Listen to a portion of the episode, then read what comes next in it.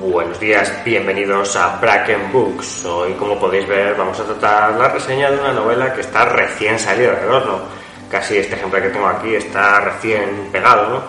Y me refiero, como no, a Thomas Nevinson de Javier Marías, un escritor que ya ha visitado el programa recientemente además y que además es eh, uno de los autores más conocidos en el panorama literario en español actualmente. De hecho, su nombre, el de Javier Marías, eh, suena abundantemente para el premio Nobel, ¿no? Casi año tras año.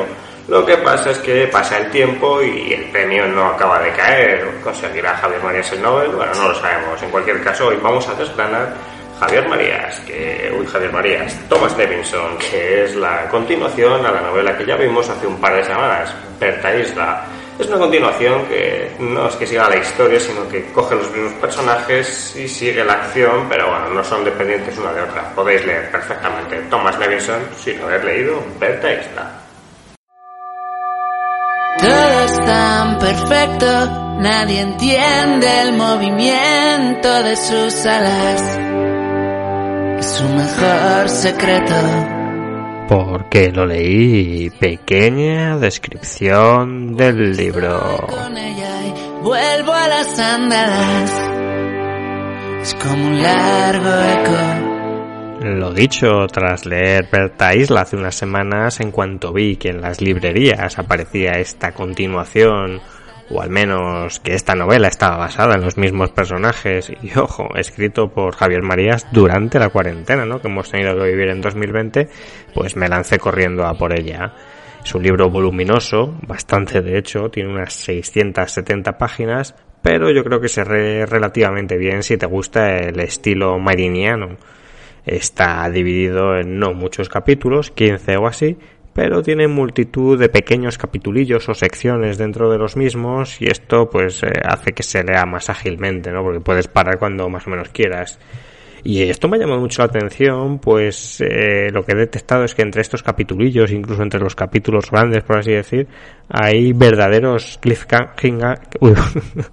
cliffhangers en la estructura de, de, ellos, ¿no? Es decir, acabas uno y te quedas en lo más emocionante y encadenas corriendo con el siguiente para así leer, leer sin parar. Y esto que, bueno, eh, no se esperaría mucho en una novela tan sesuda como así suele hacer Marías, que está especialmente bien logrado. Y eh, qué más decir, pues al ser una novela que está recién salida y además de todo un superventas, eh, cuando vayáis a cualquier librería lo que van a hacer es ponerosla en la mismísima cara, esta de Thomas Nevinson, y para que la compréis. No es un libro para nada caro, a juzgar por su extensión, porque en tapa blanda cuesta unos 22 euros y en Kindle algo menos de la mitad, 10 euritos, si lo queréis en su versión digital. Yo os recomiendo la versión en papel, naturalmente. ¿Qué sabemos del autor? Hoy voy a reflexionar brevemente, claro, sobre la amistad de Javier Marías con el también escritor famoso, famosísimo Arturo Pérez Reverte y sobre algunos de sus referentes comunes en esto de la literatura. Dicen que ambos admiran a Joseph Conrad y que ambos adoran Moby Dick, ¿no? La, la popular novela de Herman Melville. Ese penetrar en las profundidades más truculentas del alma humana que ambos muestran en sus libros cada uno a su manera y con su estilo, naturalmente, y que ambos heredan de algún modo de estos referentes. Y ahí tenemos El corazón de las tinieblas, o Lord Jim, o el propio Moby Dick, ¿no? Con ese Capitán Ahab. Es interesante conocer esto, creo, porque las reminiscencias entre personajes y situaciones a veces, eh, si te paras a analizarlo, es elevada.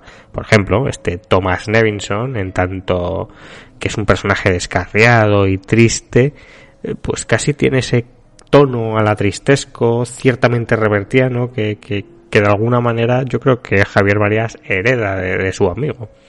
Y por otro lado, pues el famoso espía que, que Reverte creó en, su serie de libros llamado Lorenzo Falco, pues cuando uno se detiene a analizarlo, vemos que tiene cosas, y no pocas, en común con, con los espías que crea Javier Marías, ¿no? En este caso con, con Bertan Trupa, o Tupra, que es, estoy, tengo la lengua de trapo y por lo que parece, este Bertam Trupa, Es un personaje recurrente en las novelas de Javier Marías y creado hace ya mucho y tiene ese toque ahí sinvergonzón que, que tiene el personaje de, de Reverte Falcó.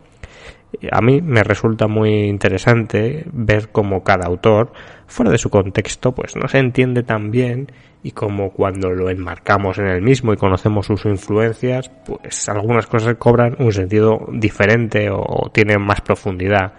Dicho lo cual, y sin tener más que añadir sobre la propia vida de Javier Marías, pasamos a la siguiente sección, no sin antes leer una cita de la novela de hoy, de Thomas Nevinson, que además es el inicio de la misma, y dice del siguiente modo. Yo fui educado a la antigua, nunca creí que me fueran a ordenar un día que matara a una mujer. A las mujeres no se las toca, no se las pega, no se les hace daño físico, y el verbal se les evita al máximo. A esto último ellas no corresponden. Es más, se las protege y respeta y se las cede el paso, se las escuda y ayuda si llevan un niño en su vientre o en brazos o en un cochecito. Les ofrece uno su asiento en el autobús y en el metro. Incluso se las resguarda al andar por la calle, alejándolas del tráfico o de lo que se arrojaba desde los balcones en otros tiempos y si un barco zozobra y amenaza con irse a pique, los botes son para ellas y para sus vástagos pequeños, que les pertenecen más que a los hombres, al menos las primeras plazas. Breve sinopsis de la obra, de que va en dos frases.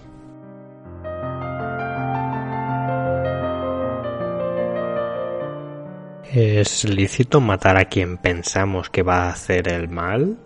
¿Y a quien sabemos que ya lo ha hecho? El libro se hace con estas sugerentes frases, reflexiones, y pronto las encamina a ejemplos concretos. ¿Es lícito matar a Hitler en plena Segunda Guerra Mundial, ahorrándole al mundo algunos de los estragos que estaba haciendo? ¿Acaso es lícito hacerlo de joven, antes de que llegase al poder, o al menos antes de que comenzase las maldades que le caracterizaron? Bueno, aquí parece que habría quórum, ¿no? Sin duda al pensar que sí, a Hitler sería bueno haberle matado cuanto antes, incluso de niño, porque ya sabemos qué hizo. Pero y a cualquier otro que no sea Hitler, y que no sabemos si va a realizar el mal. Y es esta la pregunta, la tesis que introduce Marías en la novela, y es de lo que va Thomas Nevinson, una historia de espionaje donde el protagonista que lleva título, el llevo del título de la obra, se le encarga una difícil tarea, encontrar y matar a una mujer para resarcirse de las maldades que hizo y evitar que haga otras a futuro. Claro, y no será tan fácil y a lo largo de estas casi 700 páginas acompañaremos al bueno de Nevinson en su camino en este vericueto moral y difícil tarea. Cosas buenas y positivas.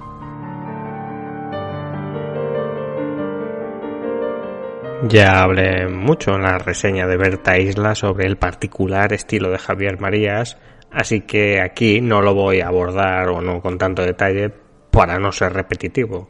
Pero desde luego sí se mantiene aquello que dije y casi diría que, en esta novela está en estado de gracia, este estilo. En la etiquetita esta que, viene con el libro a veces, tiene un nombre, no me acuerdo cuál es, eh, y que suele traer frases elogiosas como de publicidad de otros autores o de periódicos que, que reseñan, o bueno, dan esa, esa frase para conseguir que tú cuando lo ves en la tienda lo compres pues en esta que trae Javier, Marías en Thomas Nevinson hay, hay una frase que es del diario de Independent y que creo que resume muy bien esta parte concreta del estilo de Javier Marías. Y dice del siguiente modo, gloriosa frase, tras gloriosa frase, ¿hay en Europa mejor escritor vivo que Javier Marías? Y desde luego, si logras que su estilo te embruje, mi respuesta es que no, que no hay nadie mejor porque la pureza que tiene es increíble. Pero bueno, obviando esta parte del estilo, que desde luego es muy relevante naturalmente, eh, vamos a cosas más interesantes y propias de la novela en sí de Thomas Nevinson y que me han gustado mucho.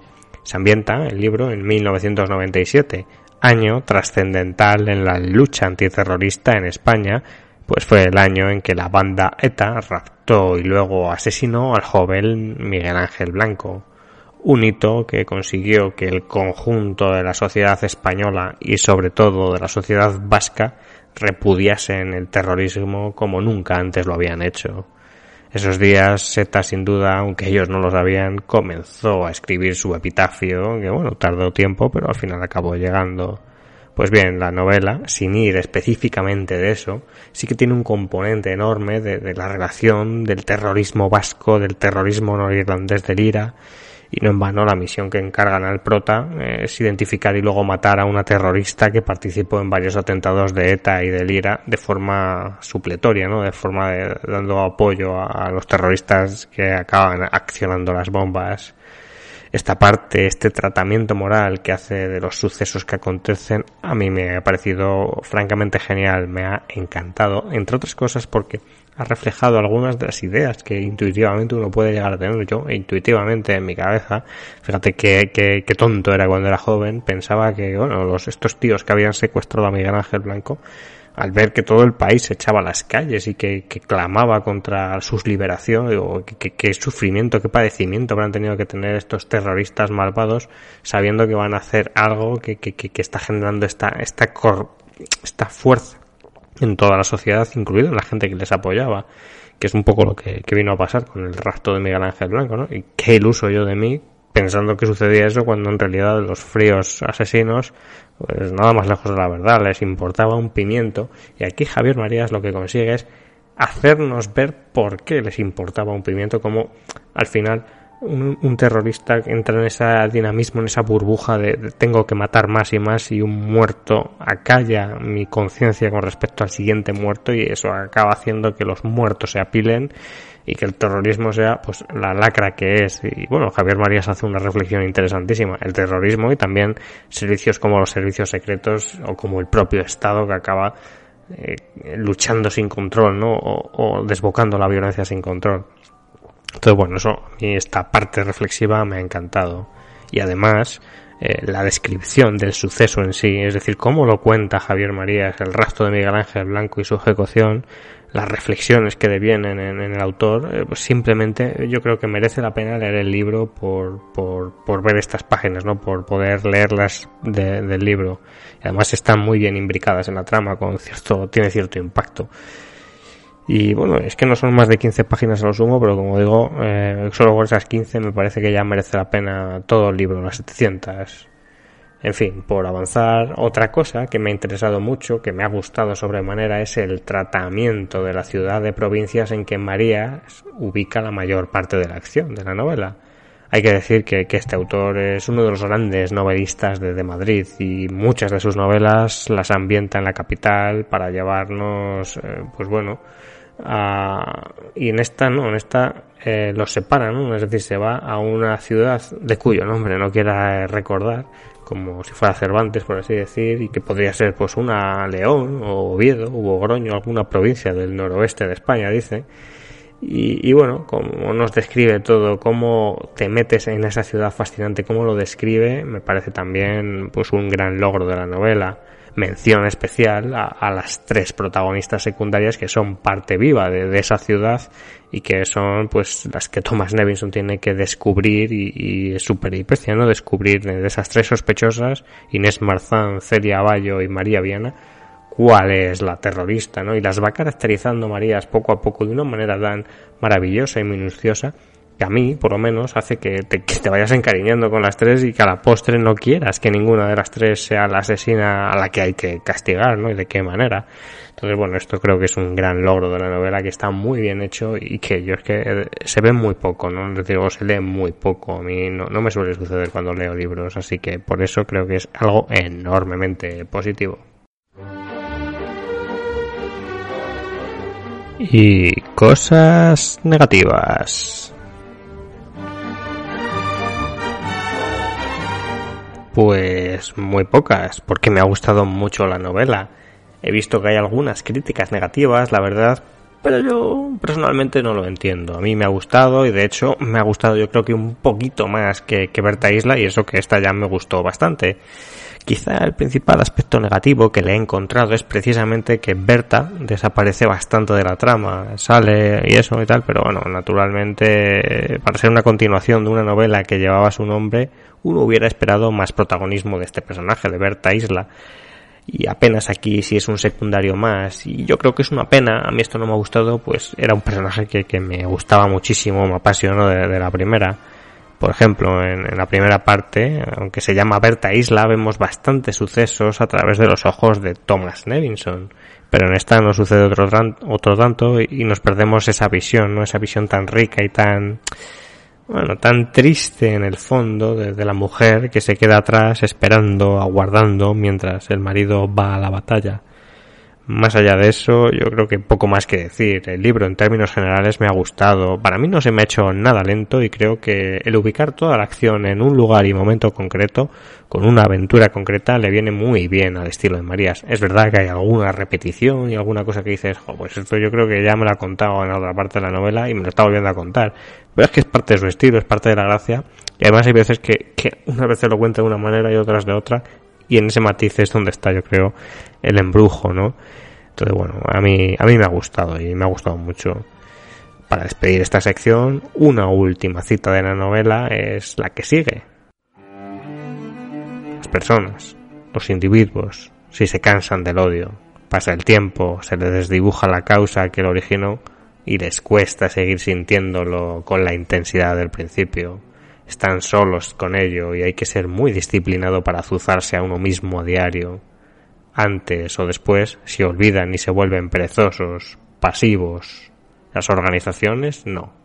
No olvidan ni perdonan nada, porque siempre hay miembros que mantienen la llama viva mientras otros reposan y se desentienden o envejecen, y que la entregan a tiempo sin permitir que se apague.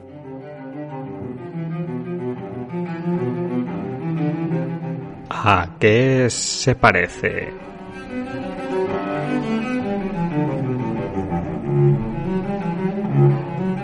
Pues así como en Berta Isla no quería hacer ningún spoiler en esta sección, porque para mí era un momento trascendental de esa novela el descubrir que Thomas Nevinson se iba a transformar en un espía, pues en esta ya no hay que tener esa cautela porque bueno, el propio inicio lo, lo sitúa.